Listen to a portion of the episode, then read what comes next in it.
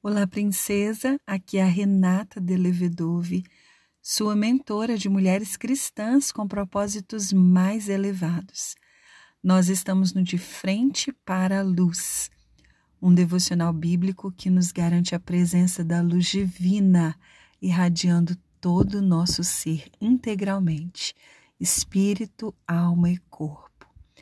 Estamos juntas fazendo a leitura do Evangelho de Jesus segundo escreveu Lucas.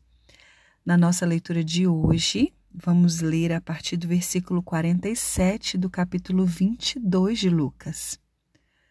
Convide o Espírito Santo para vir agora falar com você, ensinar a você aquilo que você vai ouvir da palavra de Deus, abrir o seu entendimento, te fazer compreender aquilo que o seu Pai está trazendo para você nesse dia.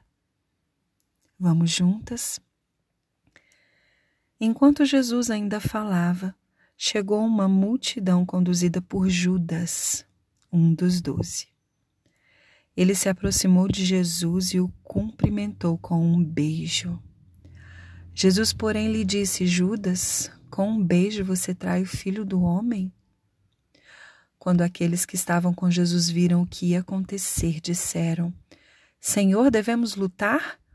Trouxemos as espadas.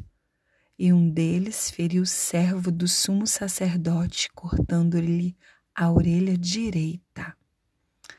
Mas Jesus disse: Basta. E, tocando a orelha do homem, curou. Então Jesus se dirigiu aos principais sacerdotes aos capitões da guarda do templo e aos líderes do povo que tinham vindo a buscá-lo. Por acaso sou eu um revolucionário perigoso para que venham me prender com espadas e pedaços de pau? Por que não me prenderam no templo? Todos os dias eu estava ali ensinando. Mas esta é a hora de vocês, o tempo em que reina o poder das trevas.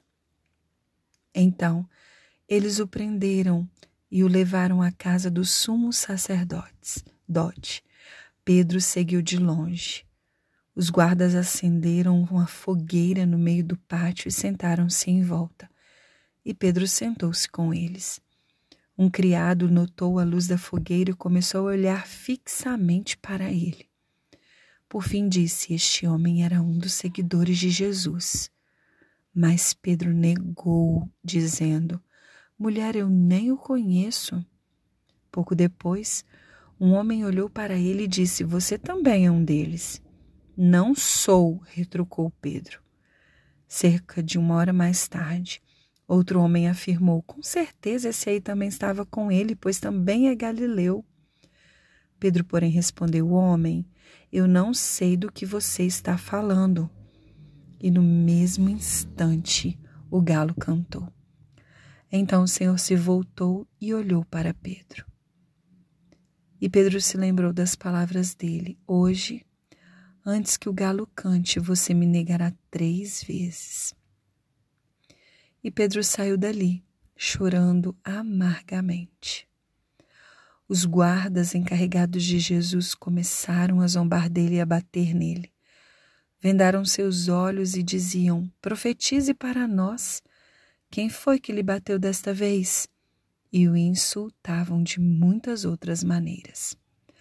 Ao amanhecer, todos os líderes do povo se reuniram, incluindo os principais sacerdotes e os mestres da lei. Jesus foi conduzido à presença deste conselho e eles perguntaram: Diga-nos, você é o Cristo? Jesus respondeu: se eu lhes disser, de modo algum acreditarão em mim. E se eu lhes fizer uma pergunta, não responderão. Mas de agora em diante o Filho do Homem se sentará à direita do Deus poderoso. Todos gritaram: Então você afirma que é o Filho de Deus? E ele respondeu: Vocês dizem que eu sou. Que necessidade temos de outras testemunhas? disseram eles nós mesmos o ouvimos de Sua boca. Nossa, nós lemos sobre o momento onde Jesus é traído e preso, sobre o momento onde Pedro, o discípulo chegado do círculo íntimo de Jesus, nega Jesus. Depois do julgamento dele diante do conselho. E o versículo que eu destaco é o versículo 53 na parte B, que diz assim: Mas esta é a hora de vocês, o tempo em que reina o poder das trevas. Jesus estava dizendo isso quando ele se dirigiu aos principais sacerdotes, lá, aos capitães da guarda do templo, os líderes do povo, e ele falou: Olha, por um acaso eu sou um revolucionário perigoso para vocês virem me prender com espadas e pedaços de pau? E Jesus disse: Por que, é que vocês não me prenderam no templo? Todos os dias eu estava ali ensinando. E aí ele conclui com essa parte que eu destaco para nossa meditação hoje. O tempo em que reina o poder das trevas. Em Eclesiastes 3 diz que há tempo para todas as coisas debaixo do céu. Jesus estava vivendo um momento onde as trevas estavam imperando. O que significa que na nossa vida nós também experimentaremos o poder das trevas agindo em determinado tempo na nossa vida. Há tempo de nascer, há tempo de morrer. Há tempo de viver na bonança, na paz, e há tempo de viver em meio à guerra o tempo em que o poder das trevas reina vai acontecer com todos nós. Aconteceu com Jesus, porque não aconteceria conosco, não é mesmo? Mas em todo o tempo, Jesus esteve firme, confiante. Ele passou por todo o tempo em que o poder das trevas estava reinando, com a confiança que o mantinha estável, constante, firme, seguro, inabalável na sua fé e na crença de quem ele era e para que ele existia.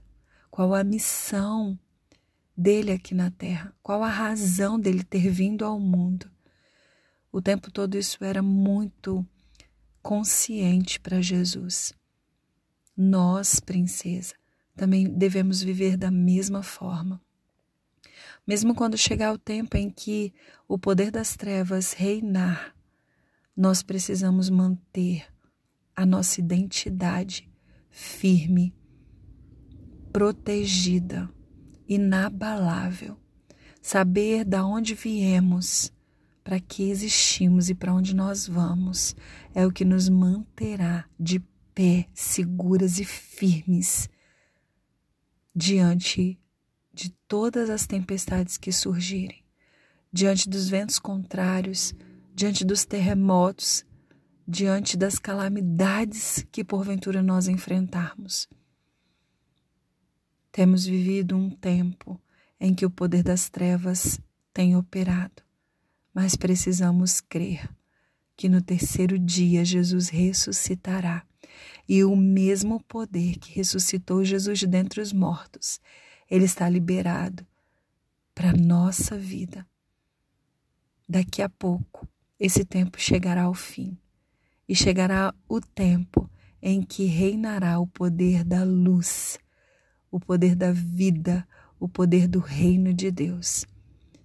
O que nós estamos fazendo para que esse tempo seja estabelecido?